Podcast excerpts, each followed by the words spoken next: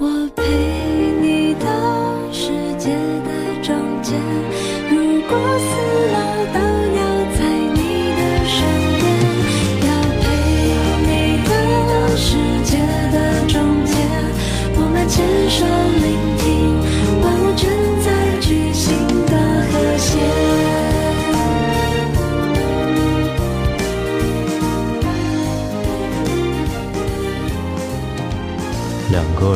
在一起生活很多很多年，有的时候，爱和爱可能真的已经想不起来了，但是，懂你的人会一直懂你。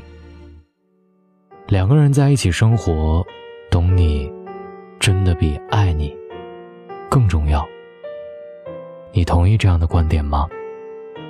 今天晚上，文章。来自夏曦。懂你的人，会用你需要的方式去爱你；不懂你的人，会用他所需要的方式去爱你。于是，懂你的人尝试事半功倍，他爱的自如，你受的幸福；不懂你的人，尝试事倍功半，他爱的吃力。你受的辛苦。两个人的生活里，懂一个人比爱一个人更重要。张嘉佳说过，最好的爱情很简单，四个条件：我喜欢你，你喜欢我，我适合你，你适合我。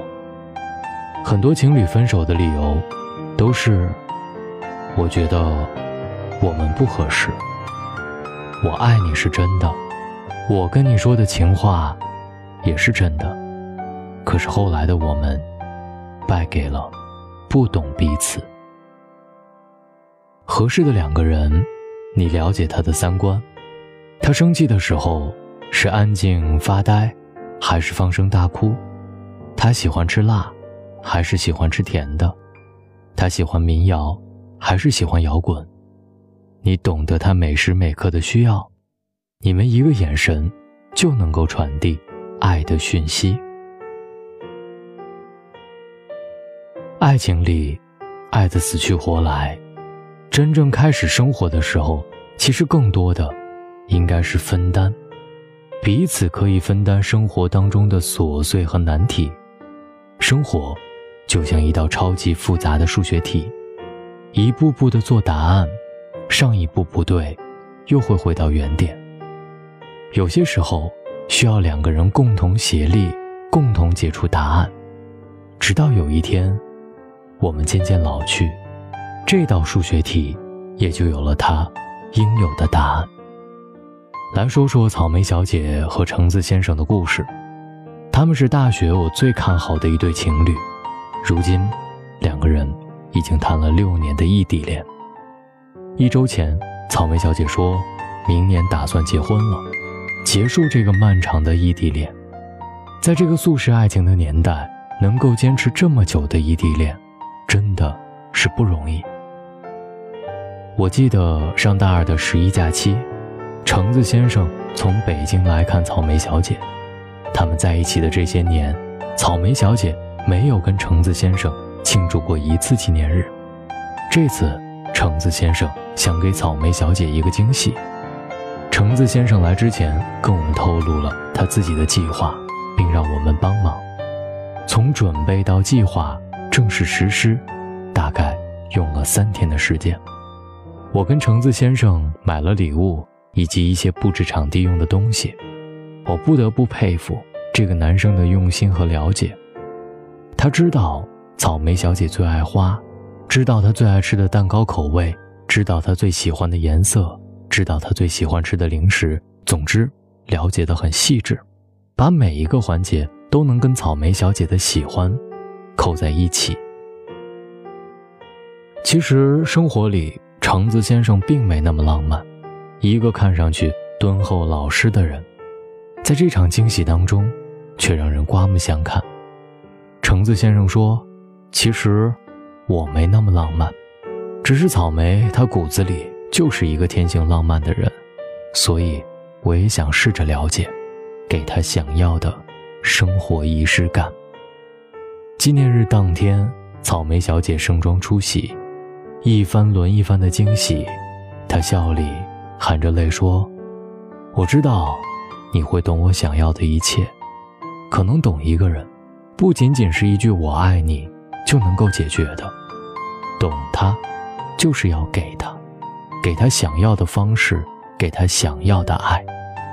如果他是一个平淡的人，你的爱就应该像水一般轻柔；如果他是一个热烈的人，你的爱就应该像火一般凶猛。”橙子先生走的那天，在超市给草莓小姐买了两大袋的零食。超市里的每个区域都会挑选一些草莓小姐特别爱吃的，不动声色地用行动说着“我爱你”，你要好好的生活。这种感觉可以从两个人的一言一行当中看到，让人由衷的羡慕。橙子先生上火车的时候，草莓小姐。送他进站，两个人相互拥抱。草莓小姐趴在他的耳边说：“你放心，我不哭，因为很快又会见到了。我会吃完你买给我的所有零食。”火车开动之后，草莓小姐的眼泪在一滴一滴地滚动着。她笑着拥抱说再见，因为她知道，橙子先生最不想看到的。就是他的眼泪，因为他会心疼。一辈子那么长，你喜欢的未必喜欢你。所有的合适都是两个人相互迁就和改变，没有天生特别合适的两个人，也没有一见面就会懂得你小心思的两个人。只要两个人愿意在彼此身上花费时间去了解彼此。懂得彼此的小情绪，然后两个人朝着相同的方向努力，这，也就是最好的爱情。因为生活真的很不容易，每个人都拼尽全力的去生活。爱一个懂你的人真的很重要。你想吃辣的时候，他不会给你甜的；你想哭的时候，他不会说你矫情；你开怀大笑的时候。他会陪着你，像一个傻子，因为他知道你的小情绪、你的小任性、你的小习惯，于是，他给你所有想要的爱。他爱的自如，你受的坦荡。愿你可以找一个懂你、爱你的人，然后你们一汤一羹、一蔬一米，平凡且幸福。希望你们真的能够找到这样的人，他懂你，爱你，给你想要的。找到大龙的方式：新浪微博找到大龙，大声说，或者把你的微信打开，点开右上角的小加号，添加朋友，在最下面的公众号里搜索“大龙”来找到我。当然，如果你喜欢这篇文章，希望你点赞。和转发，各位晚安，好梦。